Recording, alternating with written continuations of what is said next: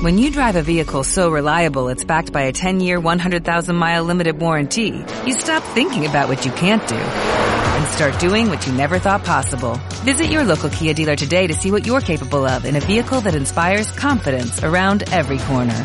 Kia, movement that inspires. Call 800-3334-KIA for details. Always drive safely. Limited inventory available. Warranties include 10-year 100,000-mile powertrain and 5-year 60,000-mile basic. Warranties are limited. See retailer for details. Hello Frikis, eh, mi nombre es Víctor Melleste, el director de Hello Friki, y nada, eh, os traigo este audio donde podéis escuchar la presentación del libro Cuentos de la Luna Llena, el primer libro de esta trilogía que se llama Alianzas, que se publicó en Everest el 29 de septiembre y es un libro que está eh, ha sido escrito por Iria G. Parente y por Selene M. Pascual. Bien, eh, esta novela es una, una novela juvenil eh, que está, digamos, que es del género fantástico y cuenta con la siguiente sinopsis. Érase una vez una guerra cruel, una confrontación entre humanos y feéricos, que parecía que nunca tendría fin. Eras una vez una reina malvada, un apuesto príncipe, dos princesas y un trovador que sabía contar las historias más maravillosas del mundo. Y aunque los cuentos nos han enseñado a creer en finales felices, en un mundo donde su magia es real, las situaciones son completamente diferentes a como nos la han contado. Alianzas, traiciones, luchas de poder e intereses puramente egoístas guiarán esta historia hasta que finalmente nada de lo aparentemente predefinido llega a cumplirse. Ningún futuro, al fin y al cabo, es seguro. Bien, como ya he dicho, este es el, Cuentos de la Luna Llena, libro 1, que se llama eh, Alianzas. Y nada, pues eh, se publicó en septiembre por Everest. Ha sido una apuesta por una por unas escritoras pues que eran noveles y que mm, y que digamos pues que eh, se han lanzado de lleno a la promoción de esta novela, haciendo presentaciones por varias partes de España. Y en esta ocasión vinieron a Valencia el pasado 15 de noviembre y comenzó la presentación eso de las 5 de la tarde en la cual la autora, mejor dicho, las autoras estuvieron presentadas por la autora Anabel Botella, que, de la cual su presentación, que fue el día anterior, ya pudisteis escucharlo hace poco en, en esta misma cuenta de iVox. En fin, eh, yo creo que eh, es una novela interesante que os puede interesar sobre todo si pertenecéis al público objetivo y, y, nada, yo creo que ya solo queda que escuchemos la presentación, así que si queréis eh, ver fotos, si queréis saber un poco más sobre la presentación, no dudéis entrar en el reportaje de www.hellofreaky.com y nada, buscar la novela en vuestra librería favorita porque está, yo creo que está presente en la mayor parte de ellas, en el FNAC, en el Corte Inglés, en muchas de las librerías de barrio que, en las que a lo mejor, si, si no está, siempre la podéis pedir. Y repito, Cuentos de la Luna Llena, libro 1, Alianzas del editorial Everest.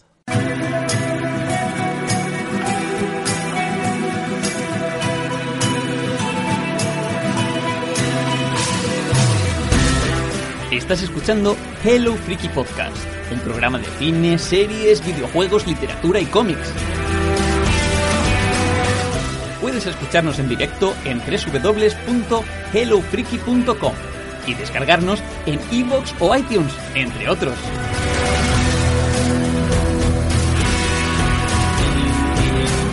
Si te lo estás pasando bien, no seas tacaño, haznos me gusta y anímate a comentar en la ficha del podcast. Un saludo de friki a friki.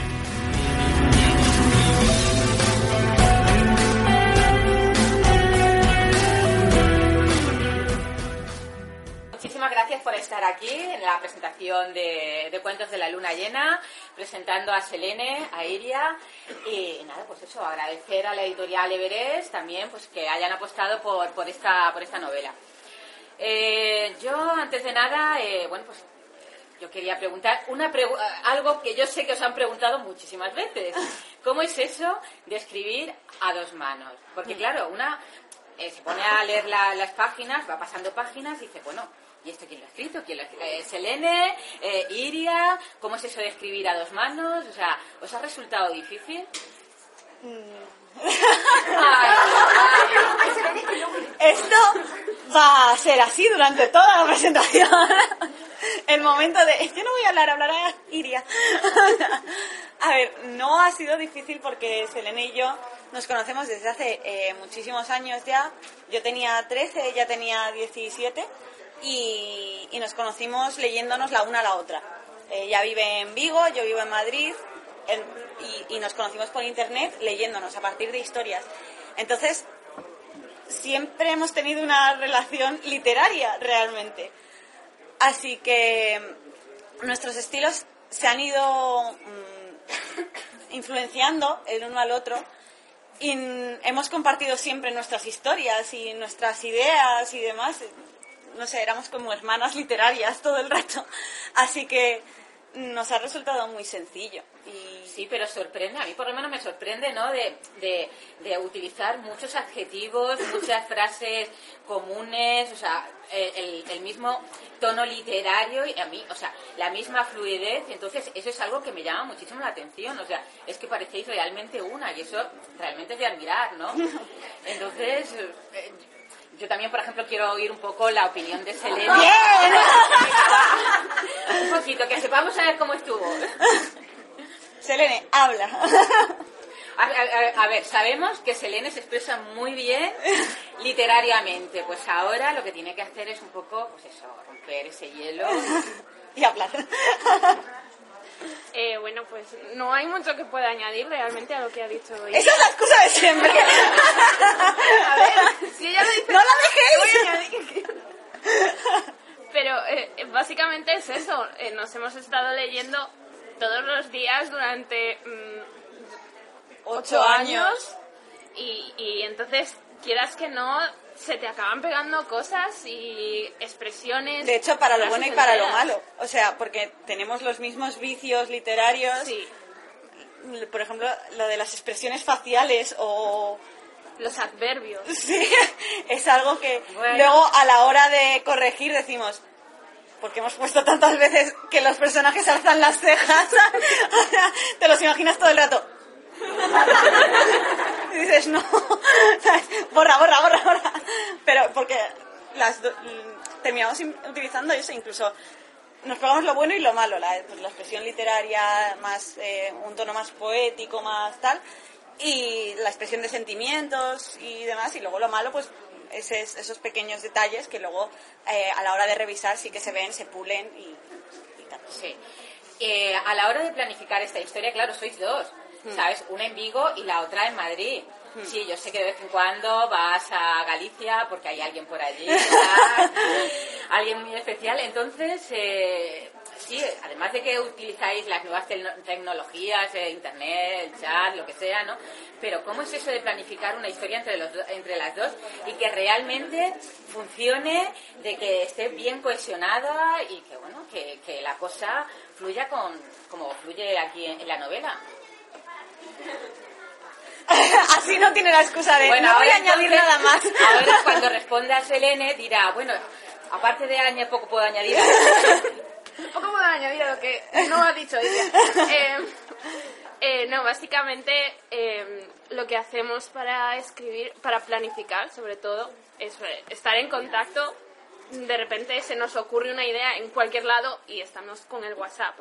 Eh, oh, se me ha ocurrido esta idea. Mm, vale, pues me lo pienso. Hablamos luego. Y es siempre... o empezar a hablar y en las situaciones más bizarras, o sea, de estar reunidas o cualquier asunto. Yo estaba con el Festival de Fantasía de Fuenlabrada organizando y me escribió ella. He estado releyendo lo que llevamos escrito de la segunda parte y he pensado qué tal. Y yo organizando, organizando sillas y demás, y yo, espera, que, que creo que tengo algo que añadir a eso. O sea, ese tipo de cosas de conexión constante. O sea, Sí, sí, sí. Eh, esto de que- esto de organizar así los capítulos y tal, ¿cómo lo hacíais? Cada uno se encargaba de un personaje porque bueno, hasta la primera parte son cuatro personajes. Luego se van añadiendo dos más. Bueno, luego hay otro más y luego en la tercera parte hay otro más, ¿no? Entonces, eh, ¿cómo es eso de...? Porque yo a- a- al principio yo tenía entendido que eran seis personajes, claro. Yo veo la primera parte y digo, solamente son cuatro. Digo, igual es que yo entendí mal, ¿no? Luego vi la segunda parte, ese quinto personaje y ya al final ese sexto personaje y tal. ¿Cómo lo habéis hecho? ¿O- ¿Cada una se encargó de un personaje o de...? Porque yo tengo mi teoría de que, por ejemplo, Seaben eres tú. No. Pues yo, eh, bueno, tenía, bueno, yo pensaba, digo, pues sí, digo, pero ¿sabes por qué lo pensé? ¿Por qué? Por, por una, una expresión ¿Por cuál? Porque dice, tiene muchos matices. dice, e Irene tiene muchos matices. ¿Sabes? Y entonces esa fue una, una frase una vez Que yo digo mucho. Claro, que dices tú mucho y entonces a mí me dio el punto de que si Aben eras tú. Pues no. Ah, pues entonces si Aben eras es, tú. es, es ella. Pero sí, nos repartimos los personajes. Eh, bueno, si queréis digo quiénes somos cada una, pero tampoco es, o sea, tampoco es relevante por lo que es- dice, por lo que dice Anabel, que realmente no considero que se que los estilos se diferencien No, ni no, nada. no, no, no, no, no, no. Pero Pero bueno, además era fácil en el sentido de que eh, teníamos que representar a un personaje cada vez. Entonces, realmente cada personaje tiene su propia voz. Por lo tanto, eh, tiene que estar todo conformado en un mismo estilo, pero a la vez tener algo personal. Y quizá eso era lo complicado, ¿no? Darle una voz diferente y una personalidad muy marcada a cada personaje. Pero nos dividimos desde el principio los personajes y creo que casi por ciencia infusa, o sea, Sí. por... excepto algún personaje, sobre todo más tarde, cuando dijimos, ¡buah! Yo tengo muchos personajes, quédate tú ahí, que, que ya estoy muy aburrida. Sí. Pero por lo general no, no ha habido Y ha, problema. ha habido más de eso en la segunda parte, que se, añade, se añadirá más personajes en la segunda novela. más aún. Más aún. Porque decíamos, total, no tenemos conflicto de personalidad casi. Otra vez. Hombre, Y- hay muchos conflictos en la novela, Sí. hay muchos conflictos, ¿no? Eh, ¿Cómo fue la, la, la- o sea, o la idea original para, a partir de, de cuentos populares y tal, que en, en cierta medida nos suenan, ¿no? Que luego no tienen nada que ver con, con lo que lo que hay escrito, ¿no? Pero bueno, pero esa map que puede recordar igual a la Reina de las Nieves y tal, ¿no? Esa lira que puede dar grima, es verdad. Lira da grima. Real. Eh, e Irene que mm, a mí- luchadora. sí esa luchadora que a mí en- en- o sea, puede recordar a mí pero no es que sea igual no a Aria de, de, de Juego de Tronos y Sí, tal no a Fai que a mí eh, Las han comparado mucho Arya y, o sea, Arya y Sansa con Faye e Irene. O sea, han hecho esa comparativa. Sí, no, pero a mí, por ejemplo, en Juego de Tronos, eh, Sansa es un personaje que me gusta mucho por la evolución que tiene. Entonces, yo estoy esperando esa evolución de, de Faye. Sí. Y de hecho, yo ¿Cuántas creo odian aquí? Que levanten la mano a Faye. Bien. El club de lectura. No. Pero yo creo que pero eh, lo que está bien de los personajes es que causen ese tipo de, de emociones, ¿no? De que dices, bueno, la puedo odiar, pero eh, eso es que, es que está bien hecho, es que está bien ejecutado el personaje, es que es redondo, ¿no? Entonces a mí Faye, yo sigo esperando que, que, que reaccione, y de hecho reacciona. En cierta manera reacciona, porque lo Sí. que ha hecho... o no, o no. Yo tengo, yo tengo, yo creo que no, yo creo que no, ¿eh? Yo creo que no reacciona mal.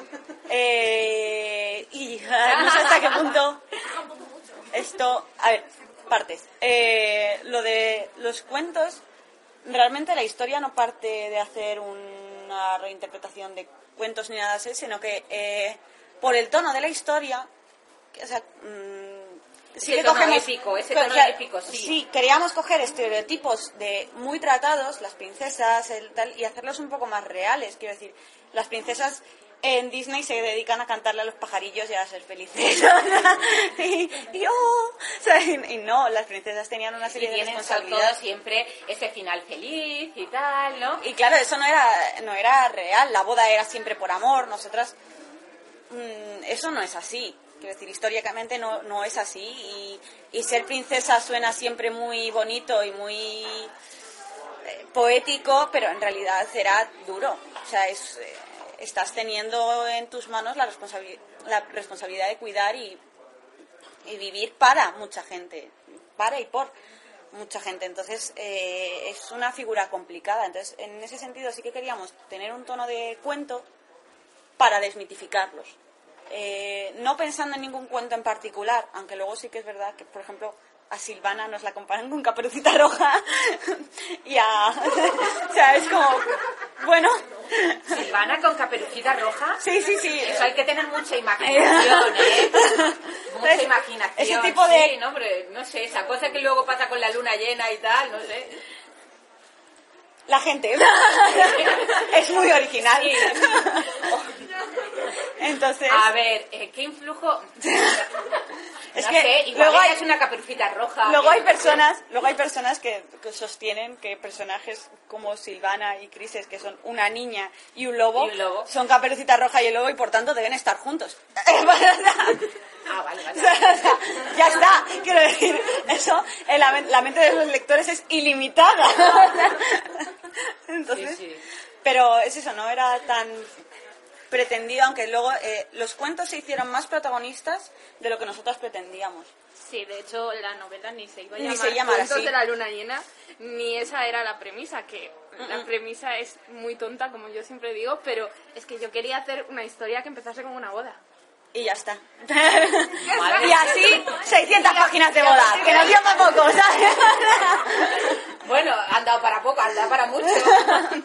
bueno, ¿qué, qué, qué, mm, qué papel juega aquí la luna llena? Porque eso es de cuento real, ¿no? Habla tú. Eh, ¿Se considera spoiler? Yo creo que no. No, la- Yo creo que no. Yo creo que no. no, es un... No, pero ¿qué pasa en la luna llena? O no? Porque sea, a mí me parece... es un mundo en el que Claro, mundo- todos claro, los hechitos del mundo, o sea, val- valga la redundancia, ¿no? Se rompen con la luna llena. La luna llena tiene su propio poder en- a la que nada escapa. Entonces, da igual los secretos que tú tengas, da igual eh, los hechizos, da igual las maldiciones, que la luna llena por esa noche estarás a salvo o, o no. ¿Sabes? Si eres una persona que necesita guardar ciertos secretos, en la luna llena más te vale estar escondido, porque te van a, se te van a desbalar. Deja de pensar en lo que estás pensando. que te- No, es spoiler, es spoiler. ¿Es posible que esté pensando en un lobo? Yo creo que está pensando en lo de la cinta. Sí, es spoiler. Bueno, la cinta es un, eh, eh, es un papel que juega aquí muy importante, bueno, y que, y que hay un juego, hay un juego muy interesante y a mí me gusta mucho, ¿sabes? Sí. Porque a mí los dos personajes que casi me gustan más son Seaven y e Irene, ¿no? Y, y en la cinta ahí juega un papel muy importante, pero no voy a No, decir spoiler. nada más.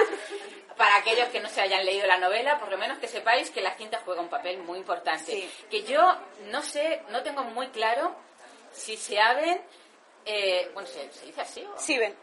Ella dice Seven, yo digo tú Ah, dices vale. Seven, da igual. Bueno, como dije ayer, yo no sé inglés. y yo no sé si esto es inglés, pero bueno, es un, es un algo inventado. Sí, da y- igual. Sí. Yo no sé si eh, en algún momento, por lo menos esto, creo que sí lo debéis de saber, si habéis empezado ya la novela, ¿no?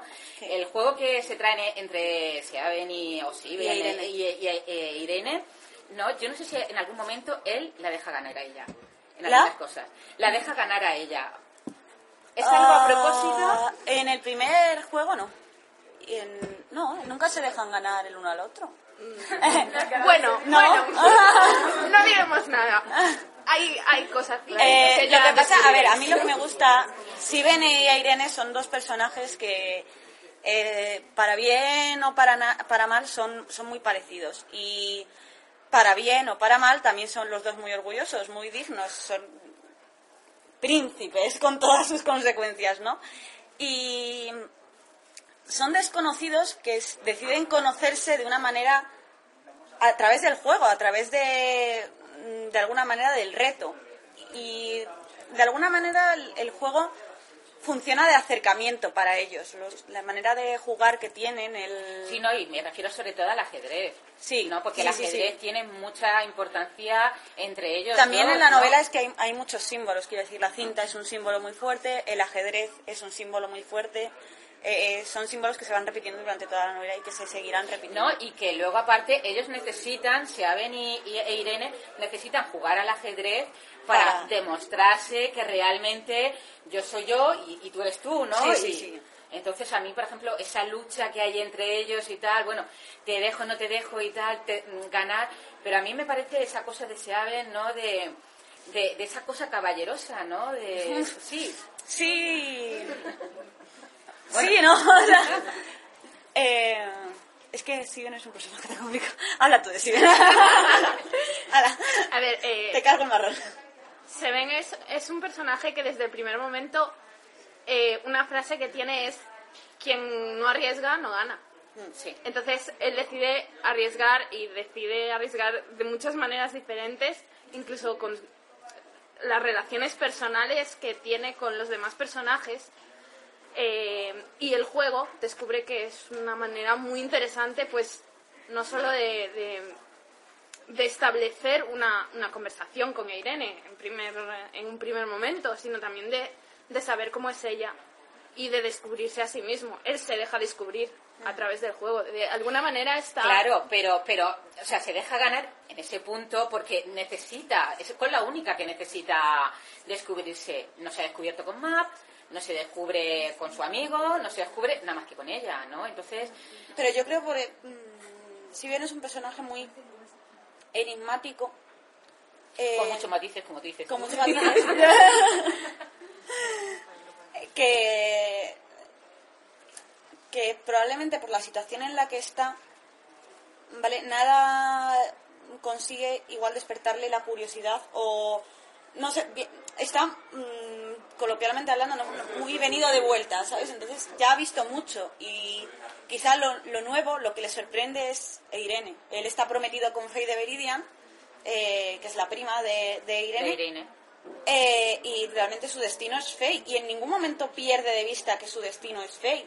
Sin embargo, Faye es la responsabilidad, lo que tiene que hacer y lo que va a hacer como príncipe, es decir, su, su cometido es casarse y se casará, si es preciso por su Sí, reino, sí, sí, total. no tiene ningún tipo de problema con eso. Eh, sin embargo, quien realmente le descoloca los esquemas, porque desde, además desde la primera fase, frase eh, que cruzan, e Irene le reta, nadie se ha atrevido a retar al hijo de Mav de los... O sea, nadie en su vida se ha atrevido a plantarle cara de la manera en que Irene le, le planta cara y además de una manera muy gratuita. La primera frase que, que cruzan es... eh, Irene va a, esto pasa en el primer capítulo, o sea, no es. E Irene va a salir del castillo y fuera del castillo llueve. Y Siben la ve en las escaleras y le dice, vas, vas a salir, está lloviendo. Y dice Irene, el aburrimiento de tu palacio no será más peligroso que la lluvia. O sea, no, la lluvia no será más peligrosa que el aburrimiento que me provoca tu, palacio. ¿sabes? O sea, y es como, tía, ¿sabes? o sea, calma. O sea, que no te he dicho nada, ¿vale? O sea, entonces, como... Por eso digo ese, ese reto que se, se deja Claro. se deja decir, bueno, vale, porque si en un principio se me le dice, nena, o sea, a mí no me torees, claro. a mí no me torees porque te pongo aquí y te mando para... Sí. No, no, entonces yo creo que a veces, ahí yo creo que es cuando se ven... Pero se porque deja- le interesa. le Sí, sí, sí, sí, sí, sí. Luego hay... Ten- tensión sexual no resuelta, no resuelta, sí, sí, sí. Luego hay otro personaje que se llama Map, Sí. Que, bueno, yo sé que hay alguno por aquí que le encanta Map. ¿Qué nos podéis decir de, de Map? Sí, sí, sí, dice ella. Bueno, eh, Map, eh, para los que no lo sepáis, es la, la reina de las hadas, la madre de Seven y la que ha arreglado el matrimonio con Faye de Viridian. Eh, el nombre de Map directamente es, está cogido de la tradición de los cuentos. Map era una de las reinas de las hadas. Eh, y en este caso, pues no es precisamente ninguna santa, no es la típica hada No. de hada madrina, sino más bien lo contrario, es una controladora, una persona que Pero eso la hace realmente un personaje jugoso. sí, Claro, esas, con- esas cosas que, o sea, no es ni buena, buena, buena, ni mala, mala, mala. O sea, es que lo, lo hace atrayente.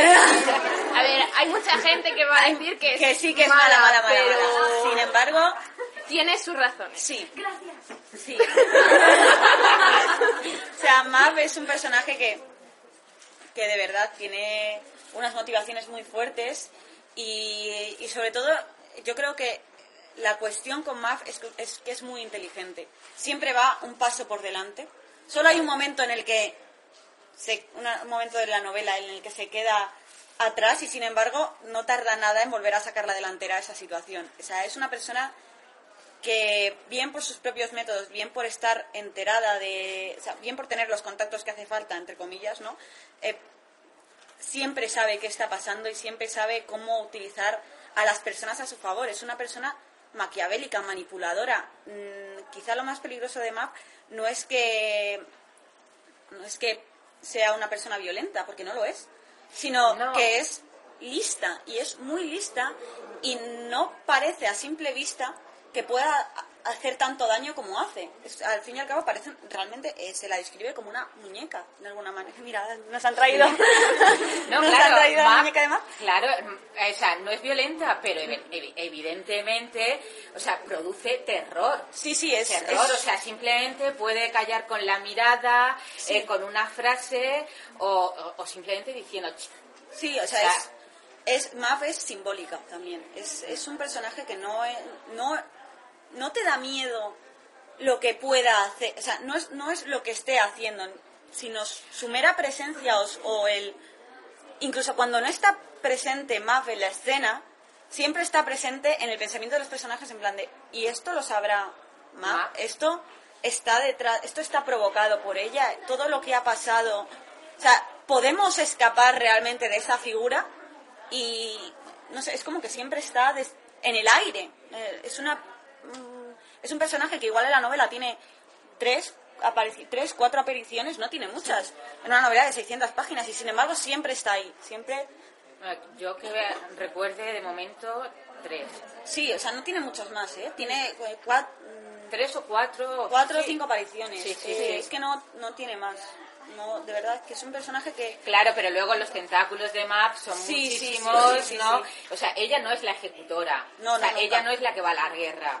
O sea, Nunca, el, que nunca. va a ver la- el que va a la guerra, el que ejecuta, Sí, sí, el sí. que el que parece que, o sea, el, el- el perverso, cuando Sí. realmente hecho- la perversa es La novela empieza en ese punto, quiero decir, eh, mm, eh, Faye de Beridian es una, una princesa bastante malcriada, ¿no? Que eh, tiene que casarse con, con Siben. Y, y a Faye le da miedo, Siben. Quiero decir, no le conoce. Pero es el hijo de Map. Solo por ser el hijo de Map, ya tiene una serie de implicaciones de guerra, sangre, dolor, o sea, sufrimiento en, en todos sus aspectos. Y es más lo que representa, y de hecho los primeros capítulos eh, se presentan a todos los personajes y por último a Siben, y es algo que estuvo hecho a propósito para que viésemos la imagen de prejuicios que hay sobre Siben y luego quién es realmente Siben. Eh, ¿Sabes? Es- todo el mundo antes de conocer a Siben piensa que Siben es una persona. Y cuando se conoce a Siben es, es otra completamente diferente. Ah, bueno, pues a mí me, me, me ganó desde la primera parte, o sea, del Sí, sí, no, claro, pero en el, en el, en el, cuando eh, Siben se, se descubre, tiene su capítulo. Sí, no, pero antes quiero de decirte eso- que, que a mí me, descu- me, me ganó en la primera parte, o sea, esa cosa que decía Fe y tal, es que me da miedo y tal, y bueno, va, Nina, yo qué sé, a ver, vamos a conocerlo, vamos a conocerlo, Sí, claro, sí, claro. sé tu por- punto de vista, ¿no? Pero había algo en Steven que no sé, que, que me atraía, ¿no? Mm. Luego hay otro personaje también eh, muy curioso, Drake. Drake, Drake, Drake, Drake. vale. ¿Qué nos podéis decir de Drake? El trovador que lleva un arpa, que habla con el arpa. La UZ. Ay, sí, la UD. No, no, pero... eh, Como cargue con un arpa todos los días. Madre mía, está fuerte, Pero, tío. pero sí que es verdad que ha tocado el arpa. Ha tocado el- es Lira la que toca el arpa. No tocó el arpa eh, cuando está hablando con... Con, con Irene, sí, toqué el arpa y tal. No, la, la todo el rato Ah, vale, vale, vale. ¿Quién toca el arpa? Eh, Sí, Lira. Sí. Bueno, sí, habla de Drake. Bueno, Drake es el personaje incomprendido. Porque todo el mundo me dice, bueno, todo el mundo no. Hay gente por aquí a la que le gusta, pero normalmente la gente prefiere a Seven, a Drake. Eh, el caso es que para mí, Gratuito. para mí Drake es un personaje muy, muy, muy difícil en el sentido de todo lo que lleva vivido. Eh, es un personaje que ha sufrido bastante y mm, tiene una relación extraña con su laúd, como muchos sabéis. Eh, le habla al laúd. Sí, sí, aún no, no sé muy bien por qué... Bueno, Porque- básicamente es porque se se siente solo. ¿Qué has hecho? Nada. O sea, quiero entender que Drake es ella. Sí. Pero qué mala que eres. Hacer así, hombre, no. No, mujer.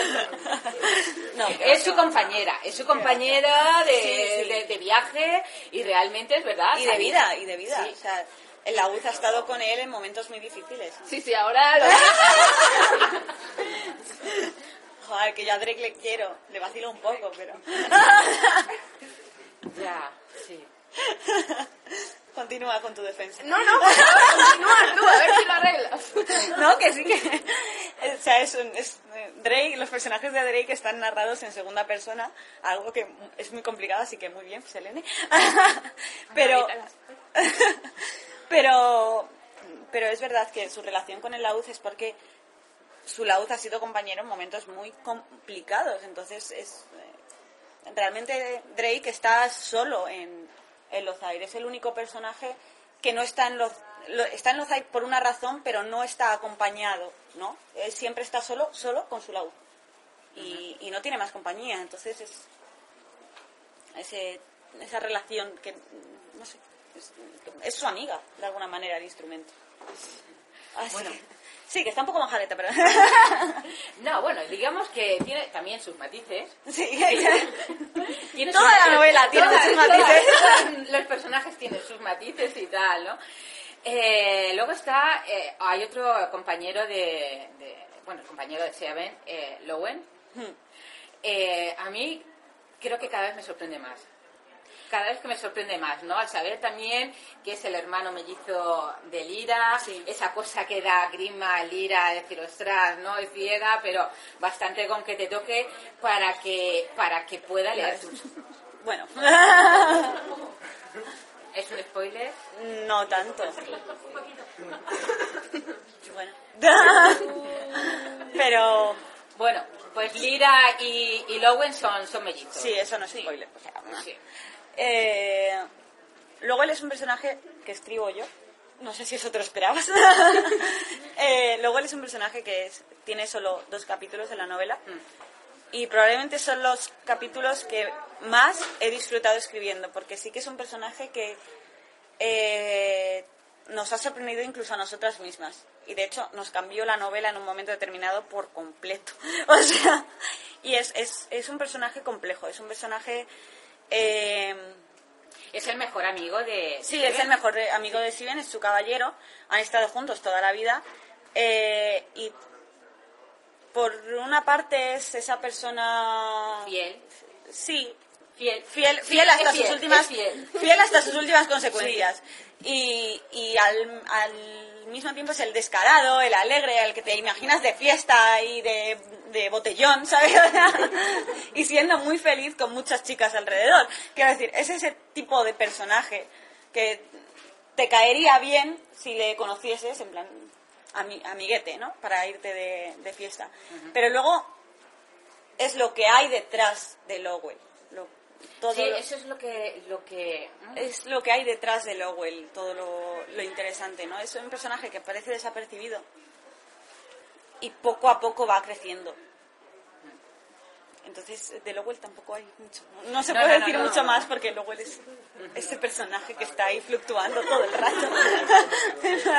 No sé dónde estás, tío, en qué liga juegas. Suene como suene lo de la liga, ¿sabes? No tiene ningún tipo de relación rara con Steven. O sea, Yo no digo nada más, ¿no? Bueno, si queréis preguntar algo a, a Iria, a Selene y tal. sí, no cortarse. En el próximo libro vamos a tener capítulos con Mav, que hablen Mav y de su perspectiva. Nope. Ya no me gustan los. No, en el segundo libro no, en el tercero es posible. Vicky está feliz. Vicky es de MAP también. La- Sí, queremos saber más de MAP, sí. Se va a saber más de Map en el segundo libro, eso sí. Sí, eso sí. Eh, No, y qué relación tiene con otros personajes, a mí me encanta. O sea, no voy a decir de quién, pero qué relación tiene con qué secretos guarda y porque es que es interesante, ¿no? Hmm. Saber porque Map ese tiene que ser esa caja de sorpresas. Sí. O sea, igual que Irene y Sebe más o menos van de cara, ella tiene que ser esa caja de sorpresas Sí, y que luego es- otra es- caja de sorpresas. Es y- una sombra difusa todo el rato. Sí, Nunca se sabe exactamente por qué juega lo que juega, por qué hace lo que hace, eh, cómo sabe todo siempre de antemano. Y incluso su país es un poco enigmático de alguna manera. Es aparentemente muy feliz, pero en realidad sufre una guerra. Y Bueno, pero eso también se lo dice a Irene. sí, sí, Irene lo dice. Irene lo tiene muy claro, Sí, o, sí. sea, esa- le- o sea, ya nada más entrar en el país es que me da repelús, o sea, parece Sí. todo como muy de cuento, pero madre mía, todo, Todo lo que hay detrás, ¿eh? claro. Sí, sí, sí. Sí, sí. O sea, es que en realidad todo el Ozair juega mucho con la, con la apariencia. Mm. Lo que parece y lo que no es. Entonces, ahí están. ¿Había más preguntas? Ella está diciendo, es que yo no sé si qué...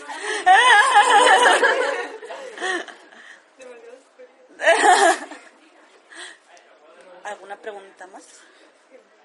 Bueno, pues me animo yo.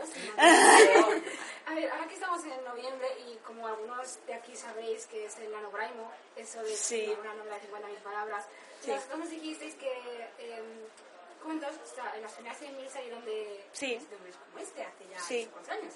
Pero El año pasado no, el anterior. hace dos años. Entonces queríamos saber, bueno, queríamos, quería saber, queremos saber. queremos que, ahora por todos, cómo os organizasteis para eh, escribir 50.000 palabras, estudiar, trabajar, tener amigos, que os quieran, que os sigan queriendo y tal, la familia. eh, Nah, no tenemos amigos, no tenemos vida. Ella, ella, bueno, ella dice que no se levanta de, de- de- de la silla hasta que no haya escrito, no sé si son 7.000 palabras, Eh, o un depende capítulo de- entero. Efectivamente, Sí. yo y tengo... yo le hago la ola, porque vamos, sea, Yo no sé. tengo la manía de que me pongo a escribir solo si sé que tengo el tiempo suficiente. O sea, si me pongo a escribir es para empezar y terminar el capítulo. Y me da igual que el capítulo sea un capítulo mm, corto de 2.000 palabras a que sea uno de 7.000 palabras. De hecho, hubo... ¿Te acuerdas del capítulo de Lowell que perdí? ¿Cuánto me desesperé? Sí, me acuerdo. Los capítulos de Lowell, los que habéis leído el libro, son largos. Sí. Son largos, largos. Bien, perdí un capítulo entero de Lowell. Según lo acababa de escribir, o sea, me quedaba como medio, media página para terminar el este y hubo no sé qué problema en mi ordenador. Se apagó el ordenador y cuando lo volví a encender, todo el capítulo se había perdido. Y dije, Quiero morirme. o sea, ¡Map, deja de interferir! Fue como, no, por favor, basta. Pero dije, por mis santos, y volví a escribir las 7000 palabras de capítulo. Lo recordaré toda mi vida y las, las volví a escribir. A, a continuación. Sí. Perdiste y empezaste. Sí, porque... Bueno, eso en fin. es... Constancia. Eh, no, no, no, ya, pero para escribir, no, pero para escribir 7.000 palabras no es media hora. No, no. Yo no sé al ritmo que escribe ella, pero 7.000 no, son no es media No, hora, no, ni una es- hora, ni dos horas. No, es, ¿Eh? es, es tiempo, pero... Sí, es tiempo, pero bueno. Pero yo es eso, tengo la manía de cuando me pongo a escribir, empiezo capítulo y termino capítulo. O bien, si es un capítulo con partes, eh, porque sí que sabéis que hay, hay veces en los que el capítulo pues va por escenas, ¿no? Hay una escena y que, que empieza, finaliza y hay un salto temporal eh, y otra escena, ¿no? De- de- no suele haber siempre más, más de dos escenas por, diferentes por capítulo. Pero pero yo sí tengo esa manía y con el nanograimo, de hecho, pasó eso. Eh, nosotras nos enviábamos, íbamos capítulo, capítulo, capítulo, capítulo, capítulo, capítulo. Y igual nos, igual nos sacábamos cuatro capítulos en un día fácil. Fue, fue un, un mes bastante loco porque yo además estaba, estaba trabajando en, en un colegio y me acuerdo que en mis descansos Sí. me iba a la sala de profesores, me bajaba lo que me había enviado Iria y empezaba a escribir allí y los profesores pasando y yo escribiendo y diciendo me queda media hora, rápido. Sí. Y luego llegaba a casa y también me ponía otra vez. Y, y a lo mejor cenaba un día a las 12 porque, claro, había estado escribiendo y no me había dado tiempo a prepararme la cena. Sí. Madre mía, qué de todos locura, modos, eh, como organización de... cuatro, cuatro capítulos al día cada uno, cuatro entre las dos. Entre Cuatro las entre dos. las dos. No, pero bueno, pero que ya es, ¿eh? que ya es. No, es que encima me dicen, no, es que nos hemos escrito esta pedazo novela, En tres meses. 240.000, 240 o 200... 240.000 eran más palabras. Pero en 245.000 y pico fue cuando se lo enviamos a Everest y nos dijeron. "Eh, eh". y nos dijeron, ¿podéis recortar un poquito? ¿No? Y yo, sí. Sí, pero bueno, 5.000 arriba, 5.000 Sí. abajo tampoco es... no, no, bueno, no nos dio para recortar más. Pero es que aún así, aún así, es que esta, esta novela en tres meses a mí me parece una proeza. O sea, eso para decir, ostras, Pero fue porque eso, fueron tres meses muy Intenso. intensos. Y mm, claves para el nanograimo. Yo, eh, yo creo que no, no hay muchas, muchos secretos, ¿no? Quiero decir, cada, la cuestión es encontrar tu método de trabajo. A mí me funciona lo de los capítulos, porque sé que ese momento me voy a dedicar solo a escribir el capítulo y nada más. Entonces, para mí mi mente está en el capítulo, sé qué va a pasar en el capítulo y hasta que no termine el capítulo, el mundo no existe, se acabó. Entonces, mm, a mí me funciona eso, pero igual a ti te funciona otra cosa. Igual a ti te funciona eh, marcarte un número de palabras al día. Nosotras no. No, teníamos un número de palabras al día, para nada. Eh, sencillamente, es que no, no, no podemos pensar en decir cada... Yaiza, ¿qué haces en Valencia? Perdón. Eh, no, pode- no podemos pensar realmente en, en vamos a escribir 2.000 palabras al día o 3.000 palabras al- o lo, que sea. No, no podemos porque eh, igual un día no podemos escribir, pero sabemos que eso al día siguiente igual lo vamos a recuperar, ¿no? Entonces, la cuestión para el nanograimo es que cada uno de vosotros encontréis vuestro propio método, el que sea. Eh, si es un número de palabras al día, hacerlo, si es un capítulo al día, hacerlo, si es, eh, pues no lo sé, eh, un día corregir y otro día escribir, hacerlo. Nosotros, por ejemplo, eh, era escribir, escribir, escribir, escribir. Corregimos siempre al final, al finalizar la novela. El proceso de revisión lo dejamos para el final completamente. todo completamente. O sea, cuando, por ejemplo, tú escribes un, un trozo, un trozo, no, tú escribes, por ejemplo, una parte de Feid o, o de, o de Irene, no se la vas a ir para que te la revisen, para que se la lea y ya se va a escribir a partir de ahí. Sí, Sí, bueno. Eh, Eh, o sea, hay vamos, una- hay- pero los capítulos Claro. anteriores mm, no los solemos releer a menos que haya pasado mucho tiempo. claro. O sea, eh, ella evidentemente cuando me pasa sus capítulos y yo los leo, puedo percibir algunas erratas muy evidentes, ¿no? Y entonces, pues eso lo pules en, en un momento antes de ponerte a escribir el siguiente. Pero el proceso de revisión como tal de eh, vamos a quitar vamos a quitar frases o vamos a pulir expresiones lo que comentaba antes no quitar esos vicios de escritor que todos tenemos eh, todo eso se hacía se hace a posteriori cuando has terminado la novela. Lo importante cuando estás escribiendo es escribir. Escribir dejarte llevar por la historia y que la historia te lleve a donde haga falta. O, o si eres escritor pues eso de tenerlo todo muy controlado. Yo- nosotras es que somos de "Uh". sabemos dónde empezamos. ¡Uh! y volamos por ahí pero eh, pero si lo tienes todo pues no sé más planificado eh, y eres un ese tipo de, escritor pues estupendo. Tampoco hay problema. Así que más preguntas señor no se caiga. Ay sí perdón. Eh, una cosa, eh, porque elegisteis princesas en vez de estrellas del cielo, ya que... Espera, que muy nerviosa. Qué mona. Estás haciendo una pregunta muy interesante y no sé hasta qué punto será spoiler, pero vale. A ver, empiezo la pregunta. ¿vale? Sí. Eh, ¿Por qué elegisteis princesas y príncipes en vez de estrellas y constelaciones, ya que es una luna Sí, y un montón de cosas? sí. Vale. eh, imagino también que preguntas lo de las estrellas porque aunque se deja caer, las estrellas tienen un papel bastante importante en este mundo y han librado su propia guerra. Pero todo eso es anterior al momento en el que parte eh, la, La novela. acción La novela aquí. Ah, las estrellas tienen su, su propia historia y será contada en su debido momento. ¡Ay, es que no te puedo contar más! Pero hay estrellas que, que sí tendrán. ¡Ah! ¡No! ¡No! Estoy sufriendo. Pero, pero sí, las Quedan estrellas. muchos cuentos sí. aún por contar. Sí, Ya está. ya está. Mira.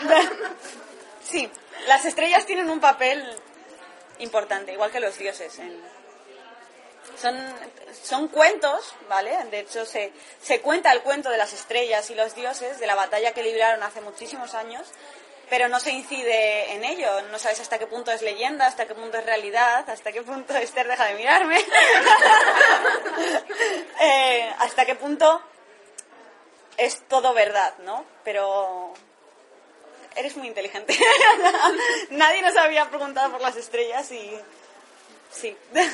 Bueno, Me has puesto en una piedra. ¿Alguna pregunta más? ¿pregunta más? Sí. Eh, ¿Por qué elegisteis escribir en presente? Ya que la fantasía épica normalmente se escribe en tercera persona y en pasado. Ah. Y la verdad es que me jode mucho que escribas Gracias. Lo odio. No lo aguanto, ¿sabes? Empecé el, empecé el libro y digo, qué asco me da, no me gusta nada, ¿sabes? Porque está en presente. No soy tan mal, Porque está en presente.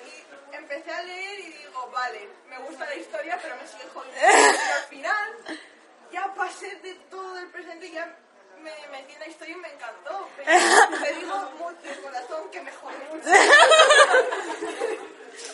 Me gusta la sinceridad esta. ¿Cómo te llamas? Sí, yo soy muy fan. O sea, vamos a ver. Eh, es mm, por una cosa muy sencilla y es eh, por la expresión de sentimientos. Nosotras, bueno, los que habéis leído la novela lo sabéis, esta novela no es tanto de acciones como de personajes. Lo más importante de la novela son los personajes, es la evolución de los personajes, el desarrollo de sus sentimientos, de las responsabilidades de, más. Y eso, el presente, te da una sensación de inmediatez, de es lo que me está afectando ahora, que el pasado y la tercera persona no tiene. Por otra parte, has dicho de la fantasía épica, no consideramos que cuentos sea fantasía épica, exactamente. Es, es fantasía... Es sí, sí, o sea, entiendo lo que quieres decir.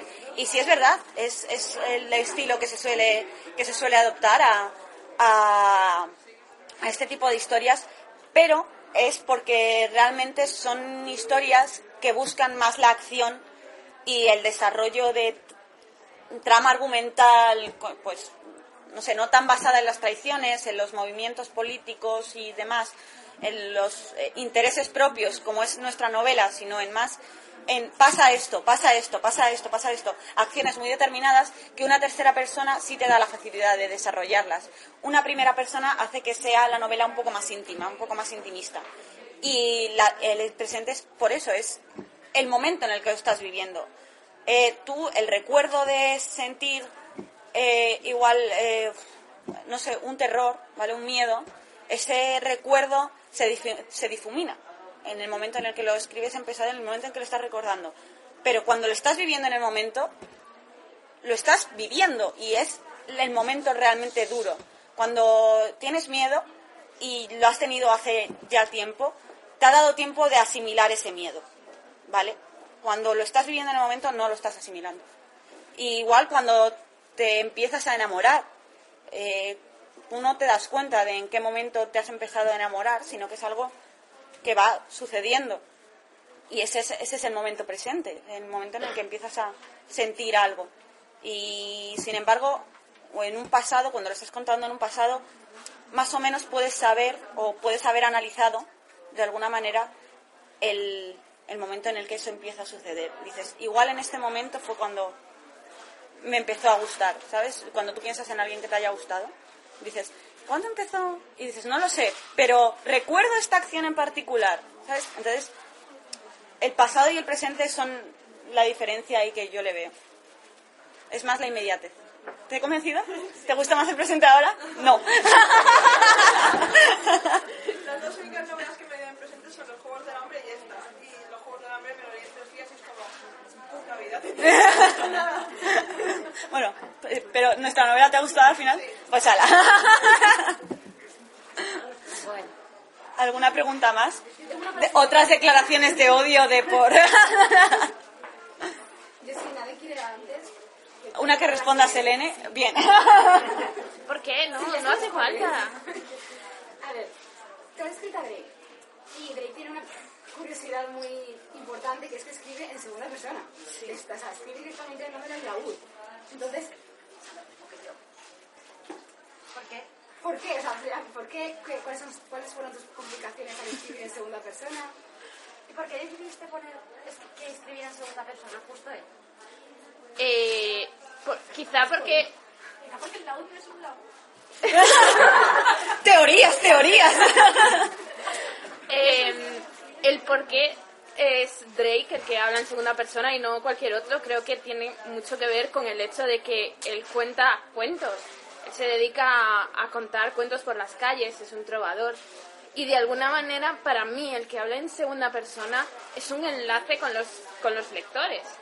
El hecho de que, porque en el primer capítulo eh, Hasta el final del todo no que es sabes que es justo un el, el primer capítulo, el de, el de Drake, te empiezan a hablar y tú que estás a mi lado, eh, tú, entonces, de alguna manera yo quería que el lector se sintiese un poco identificado y diga, "Pu- pues sí, soy yo el que está- estoy a su lado porque estoy dentro de la historia.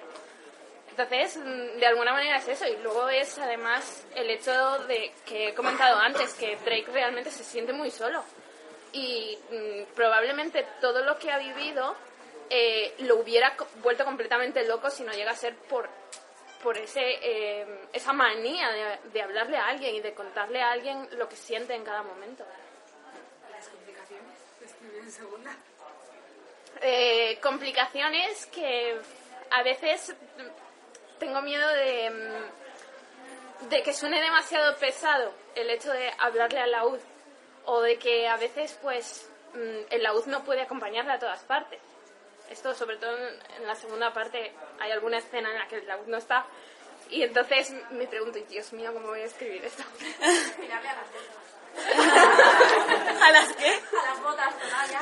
Pero entonces ya tengo que cambiar de tú a vosotros. No es lo mismo. ¿Eso no te ha pasado? Que estás escribiendo de tú y de pronto te cambias a, a, a él o a, a mí mismo. No, con Drake no me ha pasado. Pero es que, es que Drake lo tiene tan intrínseco, creo yo. Sí, sí, sí. Yo creo que cuando escribo a Drake lo tengo interiorizado. Completamente. Lo de-. Pongo un peluche y digo, vamos a hablar tú y yo. Bueno, te voy a contar un cuento. ¿Qué te parece? ¿Más preguntas? ¿Más otra declaración de odio que no te ha gustado? Eh, a ver, una cosa, con lo de Drake y Laud. Eh, ¿Alguna de vosotros conoce algún músico o ha estudiado música? Yo he estudiado música, ¿Qué estudiaste? piano. Vale. Digo porque es que eh, muchas gracias por esa representación al músico que habéis dado y esa relación que tiene con su instrumento, que es, es una cosa especial. Vale, que estamos un poco majaditos todos los músicos con nuestros respectivos instrumentos, ¿sabes? Que eso que das un golpe y te duele a ti, en el fondo del corazón. Entonces, muchas gracias. Ay. o sea, esta ha sido la declaración de amor, es como... Bueno, pues entonces, o sea, Sí, es sí, una de cal y una de arena. No, claro. no, sí.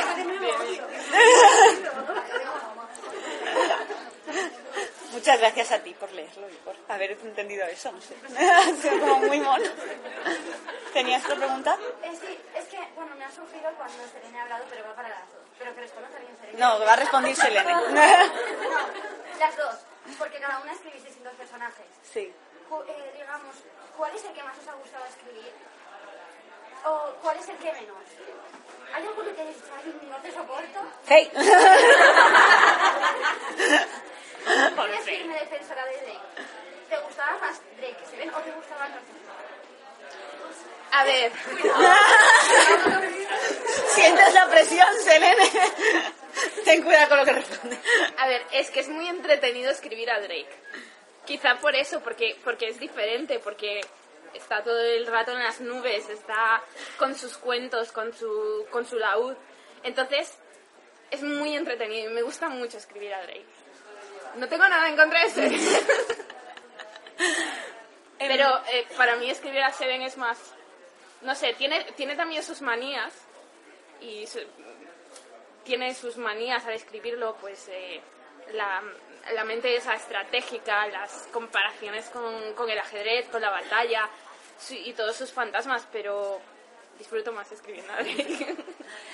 En mi caso, el personaje que me sacaba de mis casillas, porque yo la tenía, o sea, yo me la imaginaba al lado y decía, Dios, qué es... ¿Qué dos palmadas, aplausos en la cara te daba? Por favor, basta con tu vida. Me estás poniendo muy nerviosa. Era Faye, ¿vale? Pero, pero porque es un, perso- o sea, es un personaje al que yo entiendo mucho. O sea, yo era ponerme a escribir a Faye, ¿vale? Y decir, tengo que escribir a Faye. Ya había un proceso de mentalización. Era un momento de, Iria, tienes que abandonar por completo tu personalidad porque no te pareces en nada, ni en el blanco de los ojos, eh, y, y, y volcarte en ser una persona que normalmente es lo que despreciaríais en una persona. Y dices, venga, vale, me voy a poner. Entonces, tú entiendes, o sea, yo entiendo perfectamente por qué Faye es como es. Y, y además considero que es necesario que Faye sea como es. Entonces, es, es un personaje que es así, pero ya no solo por capricho, sino porque, eh, porque bueno, la han educado para ser la princesita de cuento, ¿vale? Y, nunca ha tenido responsabilidades y nunca ha tenido ningún poder, nunca ha tenido, no sé, ni siquiera es una heredera, ¿vale? Una heredera siempre tiene bajo ella el- el peso de la corona, el peso de decir, esta gente es mi pueblo y eh, ahí está lo que yo tengo que hacer. Eso es lo que le pasa a Irene. Irene no quiere ser princesa, pero el peso de la corona está siempre sobre su cabeza y es muy consciente en todo momento de que, aunque no le guste, llegará el día en el que se tenga que volver a su reino y reinar. Y ella no quiere serlo, pero es lo que le ha tocado y es consciente de esa responsabilidad. Sin embargo, Irene disfruta de ser princesa porque es muy bonito ser princesa y ya está, y no le gusta, o sea, y no adquiere responsabilidades porque como no es la heredera, ya está heredero su hermano, eh, no tiene ningún tipo de responsabilidad ni problema. En el momento en el que su responsabilidad es casarse, eh, dice, uy, una responsabilidad que mal me viene, ¿sabes? O sea, Bueno, pero sí que tiene una responsabilidad, Irene. Gobernar. Sí, Irene sí, pero digo Sí. Faye. O sea, no tiene, la, única responsabilidad que le han puesto en su vida es casarse. Entonces, claro, es, es una persona que la han sacado completamente de su, de su zona de confort, la lleva en un país en el que no conoce, eh, sola, evidentemente está asustada y evidentemente no ha sido preparada para lo que para lo que la situación que de repente se encuentra entre sus narices. Entonces, es un personaje comprensible y es, es comprensible que actúe como actúe.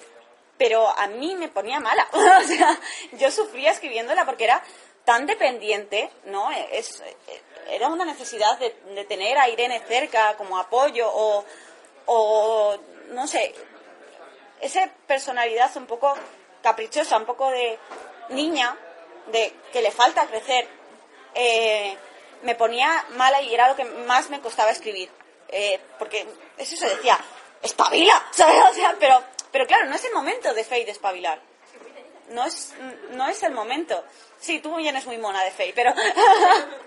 y no te odio tanto a ti. o sea, no, no la odio, yo la comprendo mucho, pero me costaba mucho escribir. Y eh, el que más he disfrutado escribiendo ha sido Lowell. Entiendo por qué. O sea, es que Lowell era... Lowell es un personaje que escribirlo era muy interesante. ¿Eh? ¿En la segunda parte tendrá más importancia o seguirá con de vez en cuando? Sí. Eh, He dicho que sí. ya está, ya he hecho. Sí. Y tendrá bastante más importancia de la que tiene la primera. ¿Lila va a enfermar más todavía? Van a morir todos y va a reinar más. O sea, Vale, el reino de Max. y ya está, ¿sabes? O sea, fin de la Bueno, novela. spoiler total. Eso es lo que va a ocurrir, asimiladlo. ¿Alguna otra pregunta? A ver. Porque. Ya, no, vamos a ver.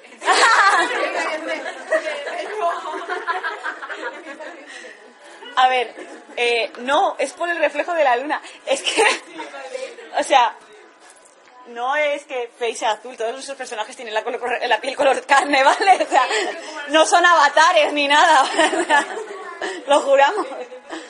Pero sí, es el de... mm, Entonces no, no, no tiene la piel azul. Es que además lo he visto comentado en, en varios sitios, pero no, es por el reflejo de la luz, la oscuridad y demás, que parece que... Pero no. No, no, no. ¿Alguna pregunta más? No. Bueno, pues entonces, si no tenéis preguntas, pues un fuerte aplauso para las escritoras.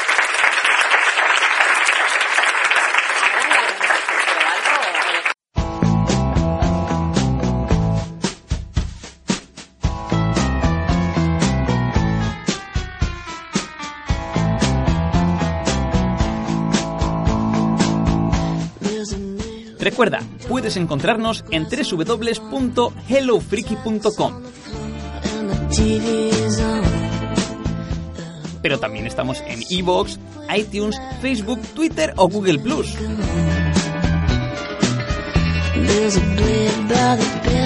Esperamos tus me gusta y comentarios. ¡Anímate! Muchas gracias por habernos escuchado, frikis y hasta la próxima. What should I do? Just a